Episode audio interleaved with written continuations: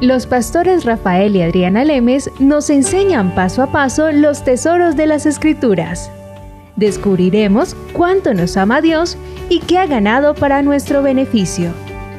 Este programa es patrocinado por nuestros amigos, miembros y socios de Iglesia Palabra Pura y Blaze Ministries International. Vamos a empezar el programa de hoy. Eh, veníamos en los últimos programas veníamos hablando sobre la relación con Dios, un tema, un tema que es tan vital y tan importante y que la gran mayoría de los cristianos lo dan como por hecho, por simplemente ser cristiano piensa que ya tienen una relación con Dios, pero sí, hasta cierto punto sí han, han, establecido una relación con Dios, pero la relación con Dios va, va más allá de simplemente recibirlo como Salvador, recibirlo como Señor. Ahora hay que mantener una relación con Él de la misma manera como en el mundo natural una pareja o una pareja, un hombre y una mujer mantienen una relación, ¿verdad?, de, de, entendimiento, de comunicación diaria en, en, la vida de uno. Para la relación con Dios, eh, Rafael, tenemos que conocerlo a Él, tenemos que conocer el amor, con cuán grande, inmenso amor nos ha Él ha amado, demostrado en el sacrificio de Jesucristo. Eh, Rafael, y estábamos hablando que en esta relación con Dios muchas veces lo que se interpone entre la relación de Dios con el creyente se llama la religión, ¿no? Estábamos diciendo cómo cuando hay personas que están supuestamente representando a Dios, lo que ponen en las personas es temor, ponen miedo, los amedrentan, los espantan, hace que la persona le tenga pánico a Dios porque no sabe si los está castigando, si los está bendiciendo. De hecho, me estaban contando en unas personas eh, que conocí que debido que ahora ha magnificado este sacrificio de Jesucristo y ha entendido la obra de la cruz y qué significa ser justificado y perdonado, qué significa que no solo es la salvación, que es un pase para el cielo, sino también la sanidad, la prosperidad, mi ser completo, cómo Jesucristo me puede bendecir en cada área de mi vida.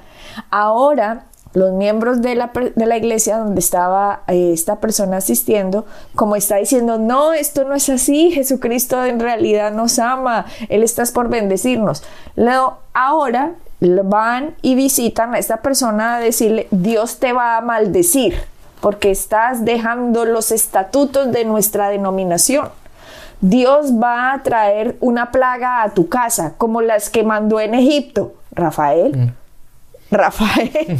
O sea, cuando esta persona me estaba diciendo que ahora la estaban llamando los miembros de su denominación a decirle que Dios la iba a maldecir, que porque cómo era posible que estuviera siguiendo unos estatutos diferentes a la denominación, no me hace sino más que recordar a Jeremías 23. Jeremías 23 dice, hay de los pastores que destruyen y dispersan a las ovejas de mi rebaño dice Jehová. Si observamos aquí, las ovejas son de Dios. Las ovejas no son mías. Las ovejas no son de los ministerios. Las ovejas son de Dios. El gran pastor es Jesucristo.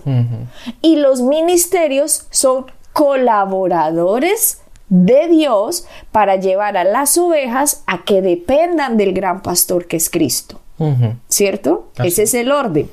Si yo soy un buen ministro del Evangelio, lo que yo voy a hacer es que la oveja entienda cuál es su relación con Dios a través de Cristo. Entonces yo voy a magnificar el sacrificio de Cristo para que la persona cada vez tenga menos y menos y menos miedo. Y dependencia del hombre y dependencia del hombre, sino de Dios. Exactamente. Nosotros, cuando somos buenos ministros del Evangelio, lo que hacemos es que la persona vea que el intermediario entre Dios y Él se llama Cristo, no el hombre. Entonces, entre yo mejor trabajo haga, la persona va a depender más de Cristo. Claro. Exactamente. Pero ¿qué dice acá? Jeremías 23, 2. Por tanto, así ha dicho Jehová, Dios de Israel, a los pastores que apacientan mi pueblo. Ojo que acá vuelve dice que es el pueblo de Dios.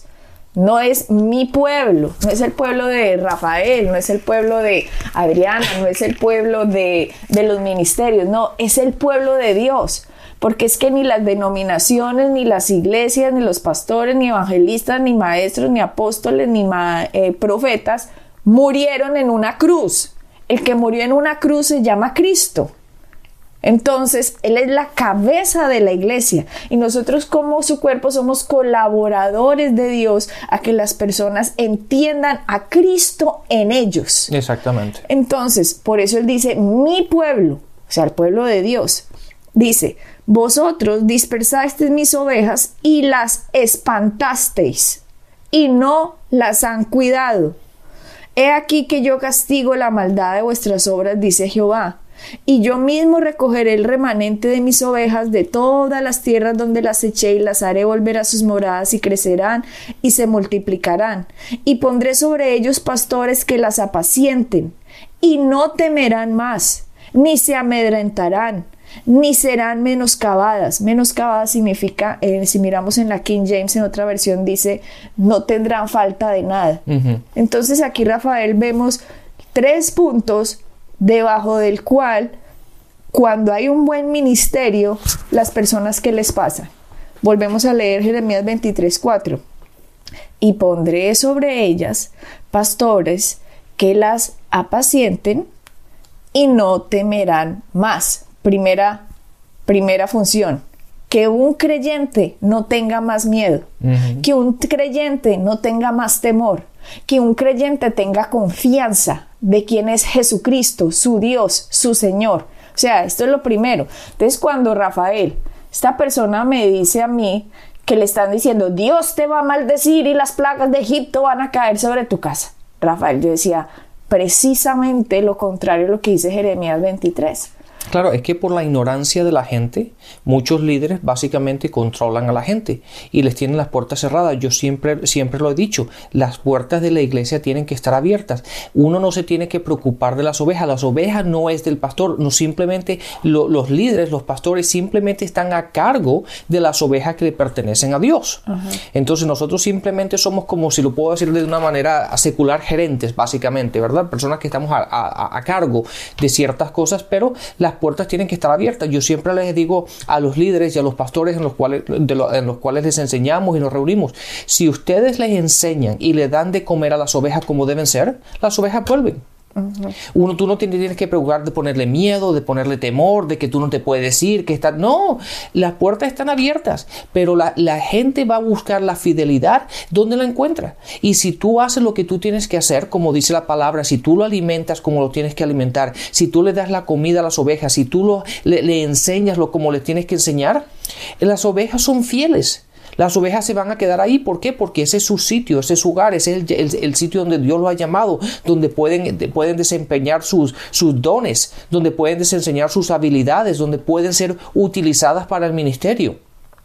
Y, la, y, eso es lo que la gente busca, donde ellas puedan encontrar paz, tranquilidad y puedan desarrollarse y crecer en el conocimiento de Dios. Y todo eso se hace con amor, en paz y tranquilidad, ni con miedo, ni amenazando, ni que nadie se puede ir de aquí, si, ah, si tú te vas de aquí algo te va a pasar. No, eso no es así. Rafael, a mí me dijeron eso. A ah, tú, bueno, yo, a yo, lo llegaron a decir hace por ahí unos, ¿qué? 13 años cuando yo estaba yendo a una iglesia, decía el que está, la que estaba ahí manejando la iglesia, el que se vaya de aquí le va a caer una maldición. Hmm. Rafael, pues uno, uno que va, ¿cómo va a querer una maldición en la vida de uno y uno? No, yo más bien vengo porque yo no quiero esa maldición pero, que me va a caer. Sí, yo entiendo eso, pero el problema es que de la, por la ignorancia de la gente, los, los líderes abusan de la ignorancia, abusan de ello y los controlan cuando eso no debería ser, debería ser así. Nosotros tenemos que tener un conocimiento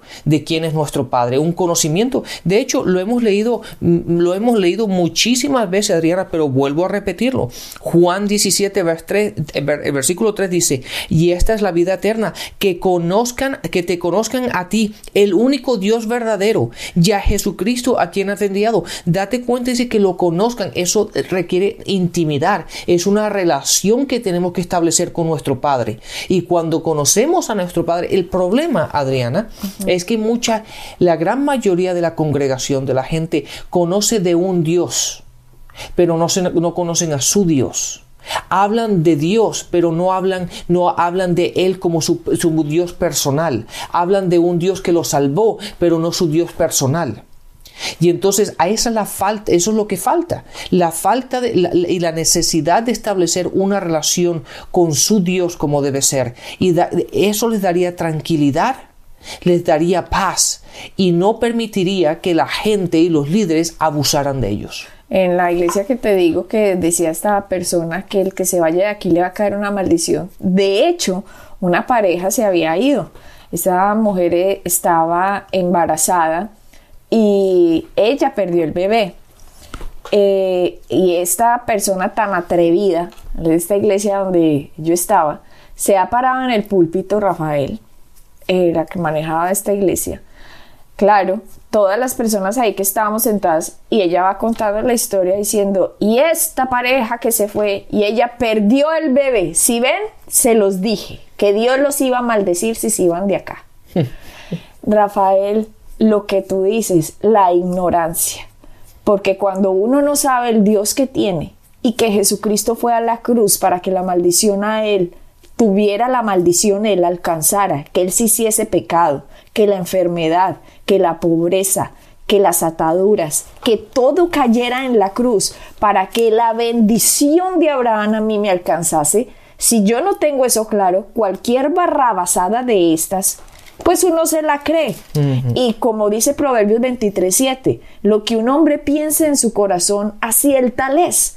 Cuando el temor se apodera de mí, cuando yo estoy amedrentado, cuando yo estoy asustado, cuando soy una ovejita por ahí, la débil de la manada, Satanás tiene poder sobre mí. ¿Para qué? Para devorarme.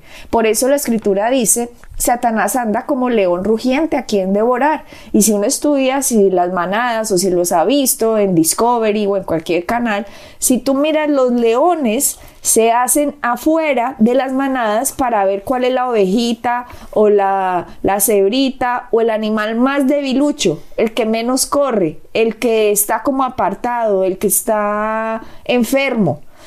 Esta enfermedad que vemos en esos programas de animales se puede traducir en la vida del creyente al que esté temeroso, al que esté amedrentado, al que esté asustado, al que no sepa quién es su Dios, al que no entienda cuál es el sacrificio de Cristo, Satanás viene y hace con él un festín. Sí, Adriana, déjame hacer una observación del versículo que acabas de decir, que, que Satanás es como un león, pero no dice que es un león, dice que es como un león, ¿verdad? Entonces esa es la apariencia que él da, ¿verdad? Simplemente por, por, la ignorancia, una vez más, por la ignorancia de uno, él aparece como si fuese un león crujiente que, ¿verdad? que te va a comer y a devorar, pero no lo es. Un, un, creyente, uno, una persona que ha sido nacida de nuevo, Satanás no tiene poder ninguno sobre esa persona. La ignorancia, la falta de conocimiento de quién es en Cristo, de lo que Cristo ha hecho, de la palabra de Dios, de renovar la mente, es lo que le permite a Satanás aparecer o tener una imagen como si fuese un león, un león, pero realmente no lo es. Claro, Rafael. Entonces, ¿qué hace? Por mí, por culpa del temor, que la maldición que Dios te va a poner, si Dios me está maldiciendo, si Dios me está mandando esto que me están diciendo, pues yo no voy a hacer uso de las armas de la fe para defenderme en contra de los ataques del enemigo. Simplemente me voy a dejar y voy a recibir todo lo que pase en mi vida como si fuera de verdad mandado por Dios. Y nunca fue así. Por eso Jeremías 23 dice, hay de los pastores que asustan a mis ovejas y que las amedrentan y que las llenan de temor. ¿Por qué? Porque es el pueblo de Dios que debería estar cuidado, edificado, alimentado con buenos pastos. Y si una vez se le va a comer pasto en otro con otro pastor, pues muy bueno. Si eso es lo que quiere, quiere comer mejor, pues entonces usted estudie más para que las ovejas no se le vayan para otro lado. Sí. Adriana, perdona, antes de seguir adelante, siempre me gusta que la gente no tome nuestras palabras como es, pero que vayan a la Biblia y lo miren ellos, ellos mismos. Ese versículo del cual estamos hablando lo encontramos en Primera de Pedro 5, en el versículo 8 y dice, sed sabios y velar, porque vuestro adversario el, diablo, como, date cuenta, dice, como, como león rugiente, no dice que es, pero como si fuese un león rugiente, anda alrededor buscando a quien devorar. Los reales leones, Rafael, el real león es el león de la tribu de Judá, que es Jesucristo. Y nosotros estamos en Cristo. Los reales leones somos nosotros. Pero cuando no estamos debajo de un buen pastorado, Rafael, lo que hacen es llenarnos de temor. Es lo que pasa Jeremías 23.4. Eh, no, en Jeremías Sí, en Jeremías 23, 4 dice, y pondré sobre ellas pastores que las apacienten, y no temerán más, ni se amedrentarán, ni tendrán falta de nada, dice Jehová. En esto, cuando vemos los tres eh, puntos de un buen pastorado, no más temor, no más amedrentamiento, y que no tendrán falta de nada, lo contrario es un mal pastorado, lo contrario es una mala dirección. ¿Qué es lo que hace una mala dirección? Que usted sí tenga miedo, que le tenga miedo a la maldición de Dios, cuando en realidad Dios no te está maldiciendo, Dios lo que quiere es bendecirte, lo que hace es que una persona se asuste y que tenga falta de todo, lo que hace eso, Rafael de Satanás, aprovechándose como el sistema religioso, hace que los verdaderos leones, los leones de la tribu de Jehová, que es Cristo, y nosotros estamos en Cristo, que somos los verdaderos leones, se, Él hace que nosotros creamos que no tenemos las armas para defendernos. Entonces, cuando nosotros creemos que no tenemos armas para defendernos, Él se presenta como un león rugiente buscando a quien devorar. Entonces, nosotros que somos los reales leones, lo que sucede es que no, tenemos no nos damos cuenta que tenemos garras, colmillos y que podemos destrozar a Satanás. Entonces nos quedamos privados, temerosos, amedrentados en una esquinita actuando como si fuéramos unos cachorritos, cuando en la verdad es que el león de Judá está dentro de nosotros. Exacto. La palabra dice, más grande es él el que está en mí que aquel que está en el, mundo. Si miramos un circo, Rafael, en el circo, si cuando van al, en la, en la reja donde está el león y viene el domador de leones, el domador de leones viene con un látigo y con, un, con una sillita un taburete chiquito, ¿cierto? Entonces, lo que hace el león que tiene colmillos, tiene garras, que es gigante y que con una uña puede degollar al domador de leones, lo que hace el domador es distraer al león. El látigo no es para darle un latigazo y que el león diga, ay, qué dolor, me ganaste. No, el látigo es para hacerle serpentinas al león y el león queda distraído viendo como si una serpiente estuviera ahí pero en realidad es una distracción, lo está distrayendo de usted tiene colmillos, usted tiene garras, usted a mí me puede matar, pero yo lo voy a distraer. Esa es la táctica de Satanás. Satanás quiere distraer a la gente de quién es el león de Judá dentro de ellos. Y entonces utiliza estos malos pastorados, estos malos líderes, a que la gente tenga miedo, a que la gente se amedrante, a que la gente no sepa quién es Cristo y así los distrae del verdadero poder que hay dentro de la vida del creyente. Claro, Adriana, la gente no debe, debería tener miedo absoluto de Dios. Fíjate lo que dice en Romanos 5, el versículo 1, 1 y 2 dice, justificados pues por la fe, tenemos paz para con Dios por medio de nuestro Señor Jesucristo. Ahora, yo me pregunto, ¿por qué la gente dice, Dios te va a maldecir, Dios te va a hacer esto, Dios te va a hacer lo otro? Cuando Dios dice aquí que porque estás justificado, tú tienes paz con Dios. Entonces sería contradictorio que tú tengas paz, pero por otro lado Dios te va a dar temor, Dios te va a dar esto, porque todo eso que dicen que la Dios te da, te quita la tranquilidad, te quita la paz. Pero por otra parte, las escrituras dicen que nosotros tenemos paz con Dios. Entonces es muy contradictorio, por eso yo siempre digo, nunca tomen lo que diga la gente, vayan a las escrituras. Si no lo encuentran en las escrituras, lo que la gente diga no tiene importancia ninguna, porque la gente dice una cantidad de tonterías impresionante. Está basado, mucha gente dice lo que ellos piensan, lo que ellos han oído, sus experiencias, pero no tenemos que basar nada de ello en nuestra vida si no está escrito. Y la palabra dice que nosotros estamos justificados. Y la palabra justificado significa que nosotros ya no tenemos ningún, ah, estamos, eh, somos justos delante de Dios.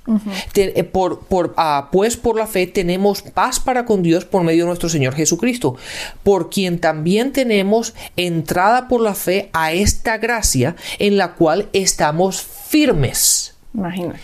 Si tú estás firme, es que estás establecido, estás seguro, estás en paz. Tú no puedes estar firme cuando estás temeroso y estás con miedo. Cuando una persona está temeroso, con miedo y no está tranquilo, está mirando siempre para todos lados, está inquieto. Pero cuando tú estás firme, estás seguro, estás establecido, estás con paz, tú estás relajado. ¿Por qué? Porque estás establecido en el conocimiento de la palabra, tu mente ha sido renovada, tú tienes la palabra en ti, tú has establecido una relación con Dios y conoces quién es tu Padre. Entonces, Rafael, estas personas que se les esconden que el Espíritu Santo está dentro de ellos, que les da paz, que les da tranquilidad, que los dirige, que los enseña, que les muestra cosas por venir, ¿cierto? Cuando usted les esconde esto, cuando está debajo usted de una gente que no tiene ni idea, lo que hace es que la gente se amedrenta, se atemoriza, no se da cuenta que el león de Judá está dentro de ellos. Entonces, no atacan, se dejan atacar, no es, como te decía, no se puede meter en negocios del mundo y no puede estar en la iglesia. Entonces la gente no estudia, no trabaja, ¿Por qué? Porque no persiguen los sueños que había dentro de ellos. Gente que quiere ser médico, gente que quiere ser abogado, gente que quiere ser electricista, gente que quiere eh, saber de mecánica, gente que hay tantas profesiones en las cuales podemos servir y ser luz en medio de ellos. Entonces les ponen estas frasecitas como o el mundo o el ministerio. No, somos, estamos aquí para hacer la sal y la luz del mundo, no la sal y la luz de la iglesia. Entiendan, somos la sal y la luz del mundo para que con el sueño que Dios ha puesto dentro de nosotros podamos desarrollarlo y ser sal y luz en medio del mundo en el que nos movamos, en medio del mundo de las tinieblas en el que no se mueve. ¿Cuál es el mundo de las tinieblas? Toda persona que no conozca a Cristo, pero puede ver a Cristo reflejado en mí, puede ver dentro de mi profesión cómo me comporto correctamente, cómo hago las cosas sanamente, cómo me preocupa el bien del otro, no el bien mío. Claro, y date cuenta, Adriana, y lo, leíste en, uno de los programas anteriores, ah, y, si, no te importa, léelo otra vez en Lucas 7:34 en, lo que lo busca voy a dar una pequeña explicación. 7.34 habla de que Jesús era el amigo de los pecadores.